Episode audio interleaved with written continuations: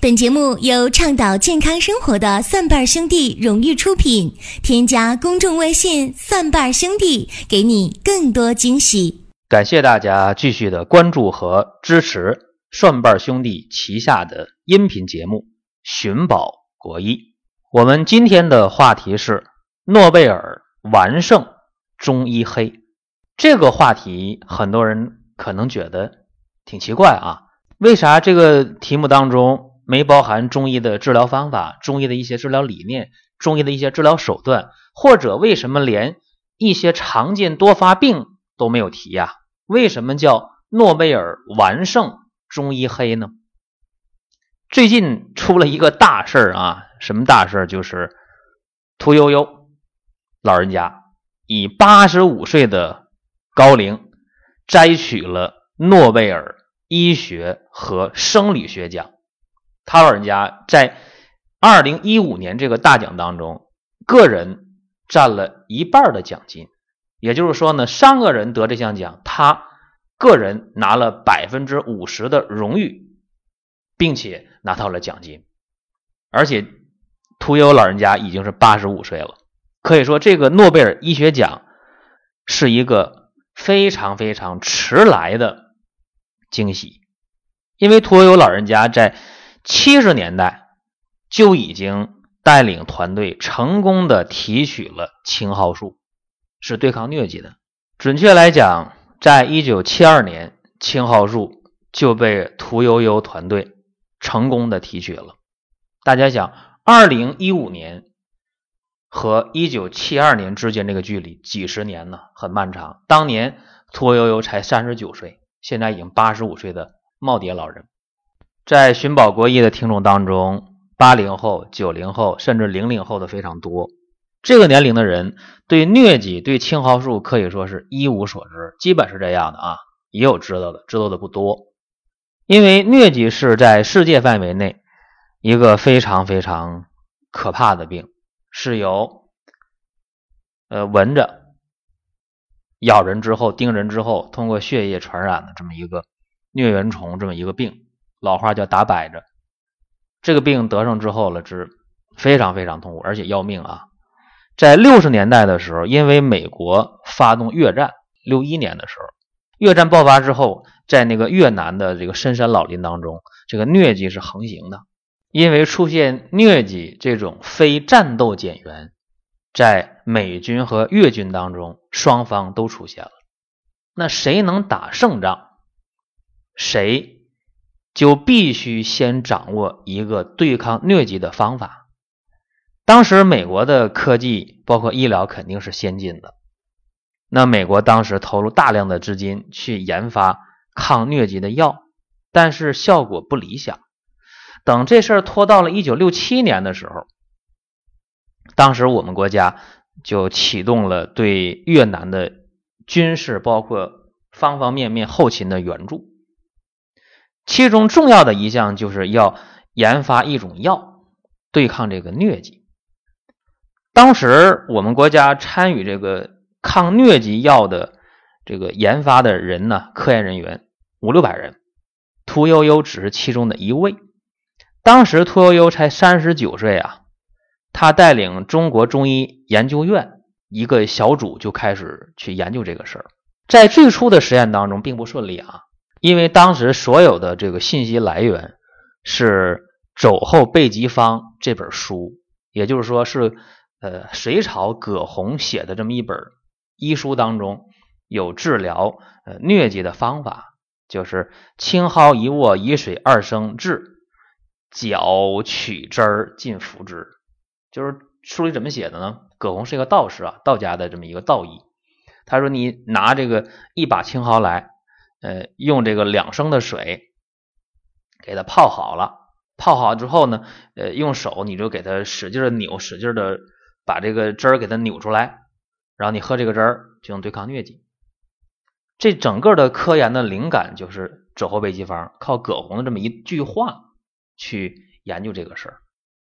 结果，无论你怎么用水去泡，怎么用这个水煎煮去提取的话。没有什么效果啊，对抗这个疟疾没什么效。后来屠呦呦团队就琢磨说，是不是水一加热，这个沸点一百度了，破坏了青蒿这个有效成分？于是就琢磨咋能在低温下提取？不像现在有二氧化碳的超临界萃取，那时候没有。那时候怎么办呢？七十年代，哎，想招了，说是不是用这个乙醚提取好一点？因为乙醚在六十度的时候。它就可以发挥出水一百度的这个提取作用了。结果经过了一百九十一次的坚持不懈的实验啊，一百九十一次的实验，终于用乙醚在六十度的温度下把这个青蒿里的成分提出来了。当时也不知道叫青蒿素啊，反正提出来了。提出这个成分对抗那个疟原虫，就疟疾那个疟原虫啊，这个抑制率达到了惊人的百分之百。就是百分之百对疟原虫是有效的，这下不得了了，成功了。大家说成功这么容易啊？一百九十一次的实验容易吗？而且在整个提取的提取物拿出去做这个人体实验之前呢，各位，屠呦呦团队是在自己身上先实验的。大家想这个精神啊，现代版的神农尝百草，一般人做不出来这个事儿啊，就是。领导当时问屠呦呦说：“你提取这个青蒿的这个成分安全吗？”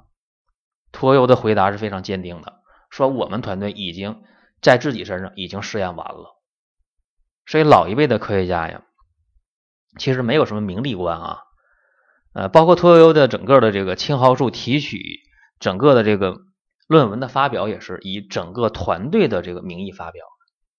所以现代人在这点啊，真的是值得去学。去学习，如果没有屠呦呦团队的这个努力的话啊，在世界范围内，在七十年代以后到现在整个这个几十年当中，被疟疾感染折磨就不算了，多少人啊？被疟疾感染造成呃死亡的人数，呃五六百万是不止吧，甚至可能过千万。你想，这是不是一种大爱？绝对是这样的。那么我讲到这儿，有人就说了，说屠呦呦特别幸运，翻出一本古籍来，就找一个方，然后就去实验一百九十一回，然后就成功了。这个里边其实有一种非常呃巧合的事儿啊，我们不能说这个宿命论，但起码很巧合。大家知不知道屠呦呦这个名咋来的？可能大家会想到，是不是爸爸妈妈起的？爷爷奶奶起的，姥姥姥爷起的，别管这名谁起的啊，也可能是在外边花钱起的，那都可能。但是这屠呦呦这个名里这个呦呦，它是来源于《诗经·小雅》的第一篇叫《鹿鸣篇》，因为我小时候背《诗经》啊，背这个千字文啊、百家姓啊，所以我对这个《诗经》啊不陌生啊，《诗经·小雅》的。呃，第一篇《鹿鸣篇》里边就提到了“悠悠鹿鸣啊，食野之蒿”这段话呢，其实它一共三段啊，我就不具体给大家背这个《诗经》了。说“悠悠鹿鸣”，就是鹿叫的时候，那个声音就是悠悠的叫。古人认为鹿叫那是一种祥瑞祥兆啊，说鹿在那悠悠的叫着，干嘛呢？吃野地里的青蒿呢？吃野地里的蒿草呢？你看啊，屠呦呦这个名儿就是《诗经》里的这个话啊。结果屠呦呦真的是在青蒿这个中药上提取出青蒿素，而且也真的是一鸣惊人，一举成名。所以有的时候你说宿命论也好，你说唯心也好，你说冥冥之中有些定数也好，反正。也挺怪的这事儿啊，那么为什么我要讲诺贝尔完胜中医黑呢？讲这些屠呦呦的事儿，讲这个青蒿素的事儿。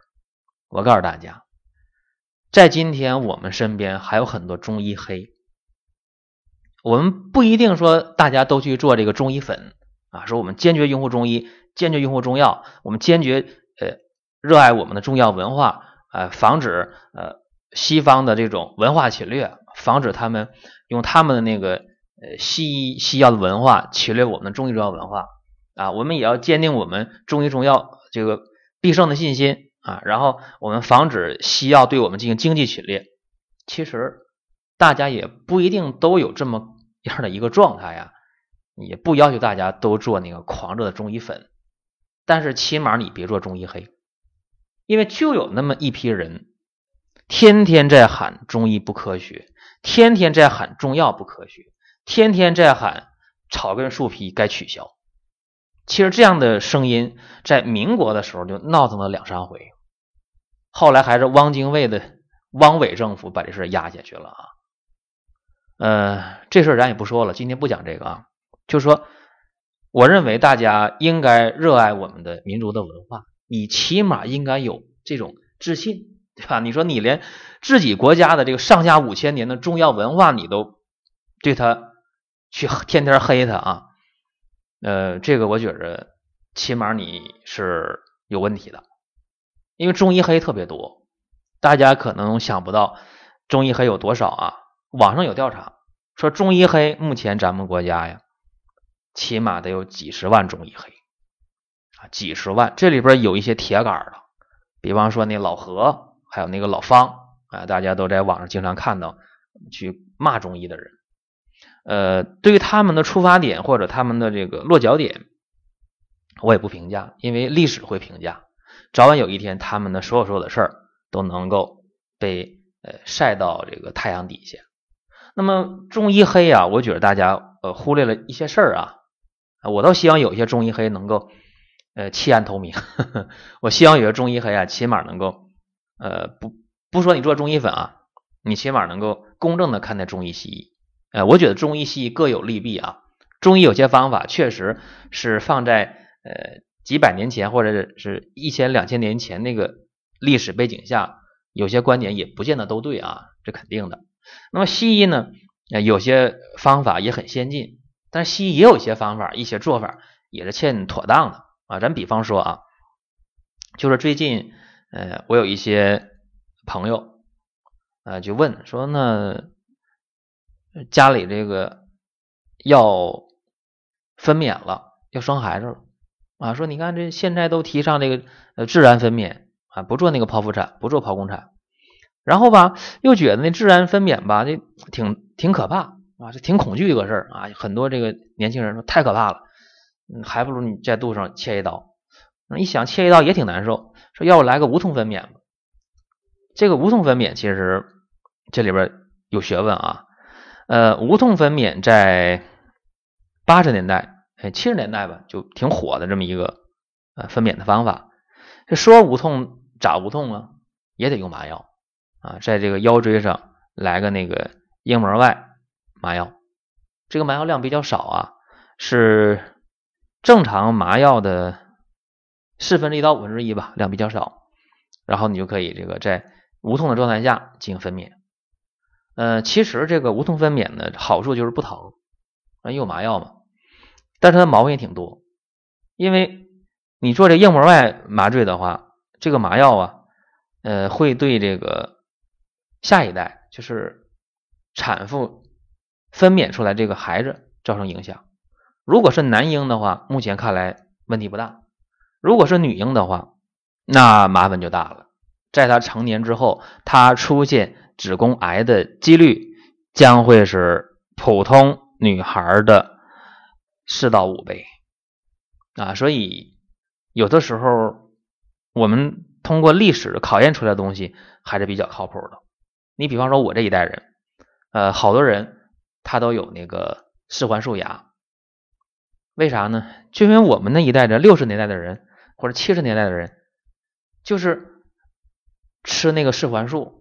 啊，伤风感冒、头疼脑热，哎，就吃吃那个四环素，结果就弄了四环素牙了。后来这个四环素也就淘汰了，因为西药的出现或者西医提出的一个手术的方法方式啊，它往往经历的这个验证的时间相对是比较短的，因为一个新药的研发上市往往也就是七八年的时间，或者十一二年就比较长的了。通过呃几十上百人的实验了不起了。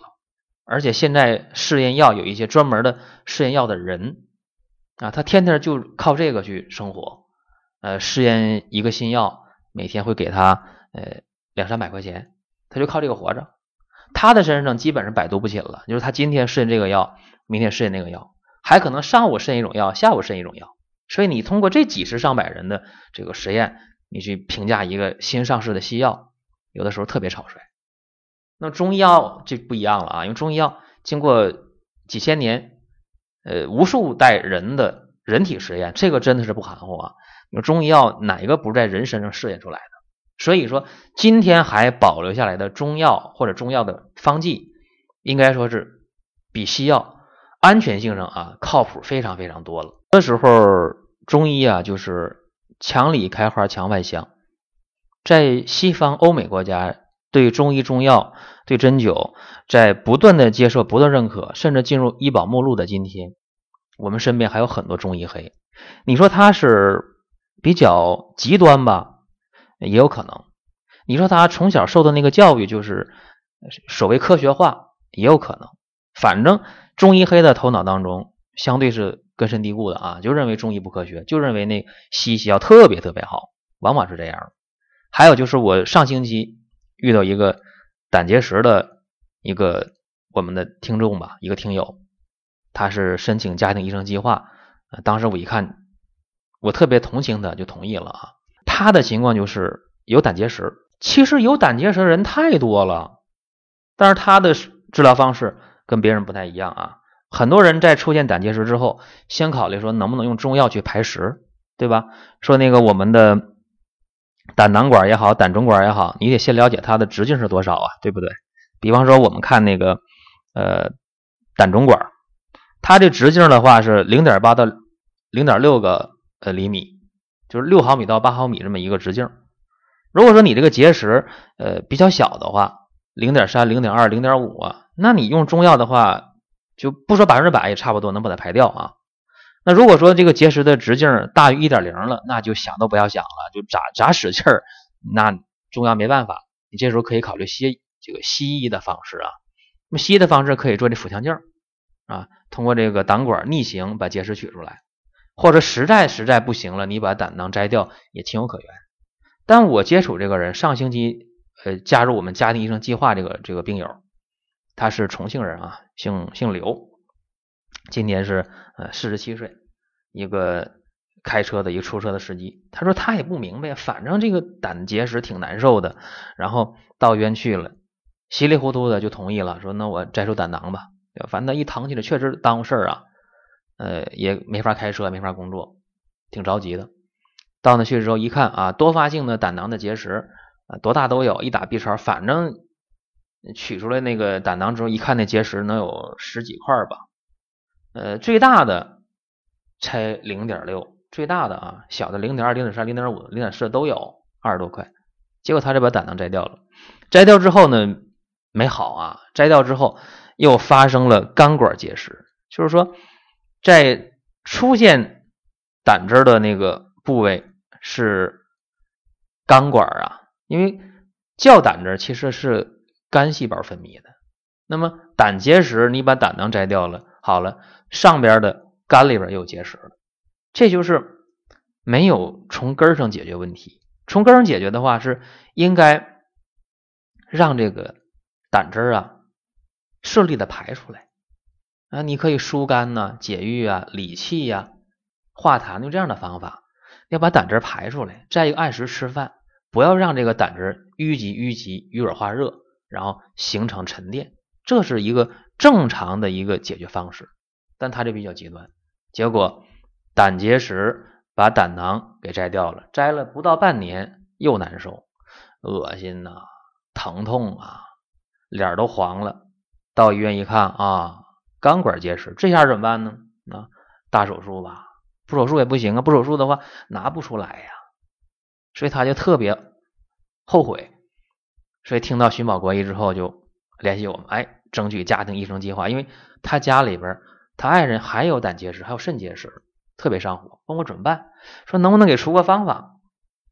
我说咱们有方法，有胆石汤啊，呃，金钱草、呃，通草、呃，枳实各用十克。呃，黄连、黄芩、大黄各用五克，你这个煎点药，喝一喝，只要那结石比那个胆总管儿要是小的话，或者基本一般大，差不多都能排出来，这不比你手术强吗？所以我就觉得，呃，在今天啊，我们应该清醒的认识到，不能盲目的去做一个中医黑，当然你也用不着盲目的做一个中医粉，最起码你保持中立啊，就是啥时候我用啥方法，看中医适合还是西医适合，咱得知道其中的这个利弊，咱权衡一下。我觉着诺贝尔医学奖的这个今年的颁发呀，就是站在一个比较公正的角度上。他也不管你是哪国的医生，哪国的学者，反正你的这个方法能不能造福人类，能不能给人类解除痛苦，而且通过验证是否安全，你安全又有效，好了，那么诺贝尔就承认这个呃结果，也承认这个贡献，然后给你授予这个奖项。我觉得这个是公平的，所以我真心希望啊，我们那些中医黑。你能够站在一个公正的角度上看问题，当然我不排除有一些庸医啊，用一些方法，结果造成了一些遗憾或者一些悲剧，这个确实有。无论中医西医，庸医永远是存在的，这个西医也有，中医也有。今年我是看到了中医的希望啊，希望特别大。为什么？因为诺贝尔医学奖已经给中医中药背书了，这比什么都有说服力，也是对中医黑的一个。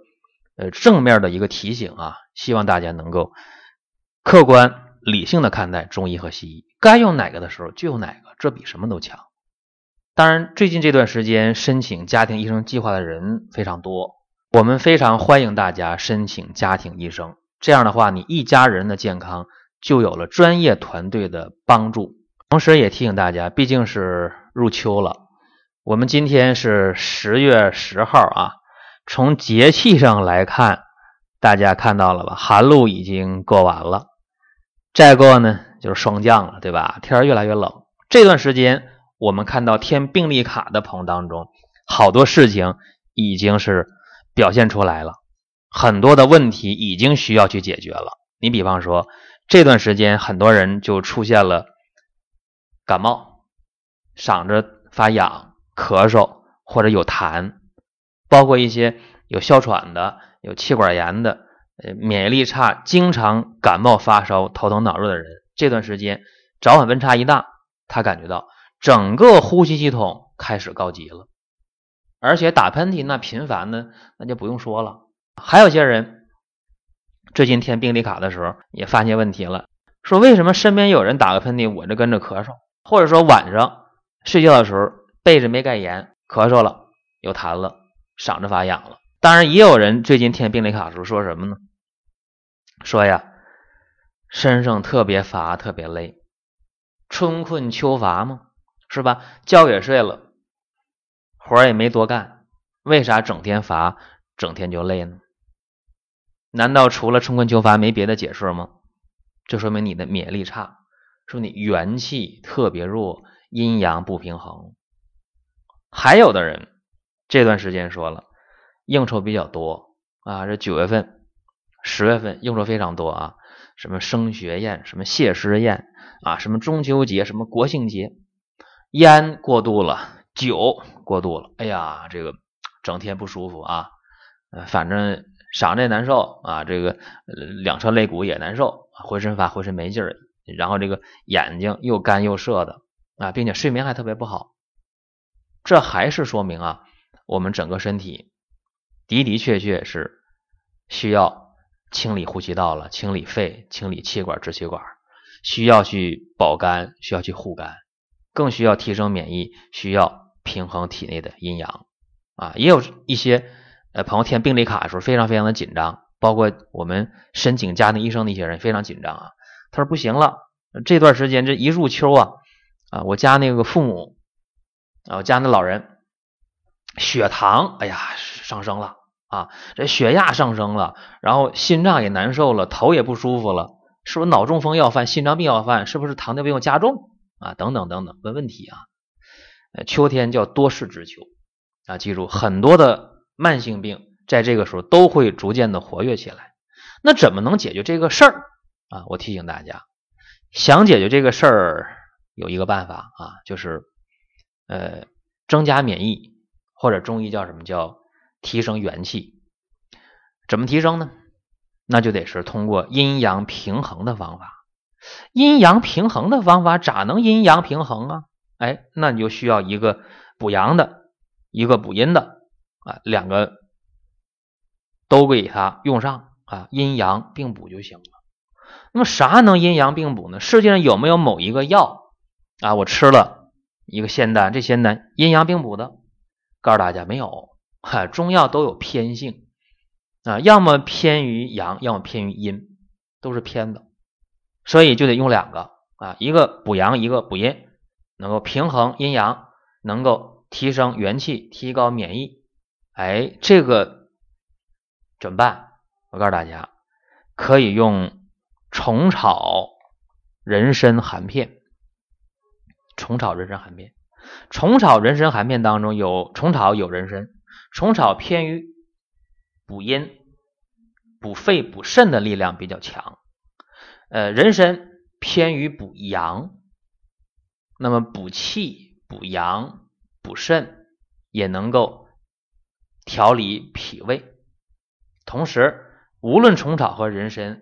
都有对肝的啊，对我们人体的肝有一个保护作用，所以虫草人参的含片，大家在用的时候啊，呃，对这个感冒，对这个免疫力的提升，它是有好处的，预防感冒，呃，能够提升免疫，增加元气，而且对那个我们的肝啊，解酒保肝护肝，对慢性的肝病有好处。